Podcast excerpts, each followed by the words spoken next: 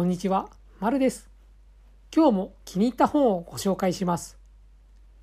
今回ご紹介する本は、ヤクザ2000人に会いました。という本です。著者は鈴木智彦。カメラマン兼ライターですね。某紙編集長を務めた後、現在はフリーライターとしていろいろな雑誌に記事を投稿しているとのことです。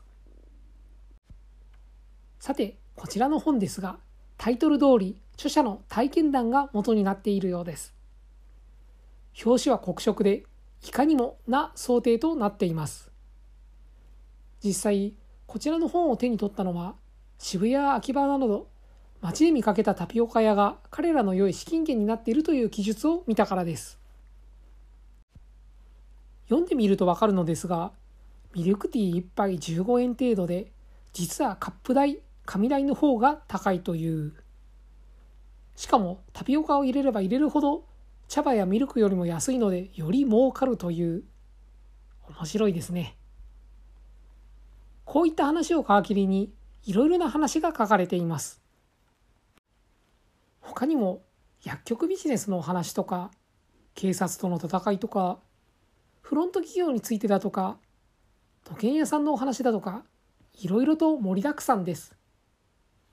この手のお話が好きな方はもちろんそうでない方も変なところで線がつながったりひょっとして前に見たあれはそれなんじゃと想像ができたりするので一度目を通してみても面白いのではないかと思います。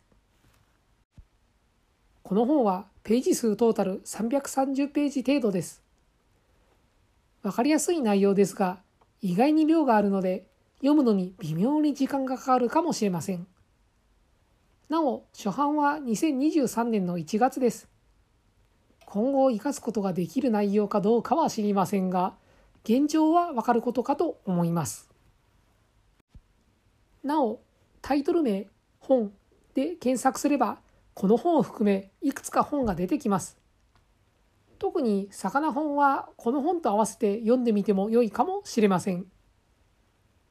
電子書籍も出ているので、普段読む本に飽きたらちょろっとスマホで見てみるというのも一つの手ですね。それでは今回はこの辺で、また次回の本紹介でお会いしましょう。